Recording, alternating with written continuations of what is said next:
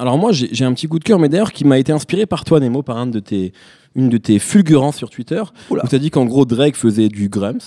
Euh, alors c'était évidemment provocateur, c'était complètement faux, mais Non. t'avais raison sur un truc, effectivement, c'est que Ah. il y, a- y a un morceau sur la playlist, c'est Get It Together, qui est, euh, bah, c'est le sample de Black Coffee, qui est clairement un morceau de rap house, grosso modo il rappe sur de la house, et effectivement, euh, moi ça m'a, ça m'a donné envie de me replonger dans la discographie de Grums, qui est donc un rappeur français que j'adore, et qui a, qui a inventé un genre musical Ah, euh, qui s'appelle le Deep Pro, qui est en gros rappé sur la Deep House. Donc c'est ça a au moins le mérite d'être euh, original. Et il y a, pour moi, il y y a plusieurs projets hein, qui sont importants, mais il y a euh, le projet notamment Rouge à lèvres, Démaquille-toi, où en Ah. gros ils sont avec notamment avec DC's, qui est un peu la renaissance de DC's, et surtout l'album Brocabilly avec le morceau Mickey.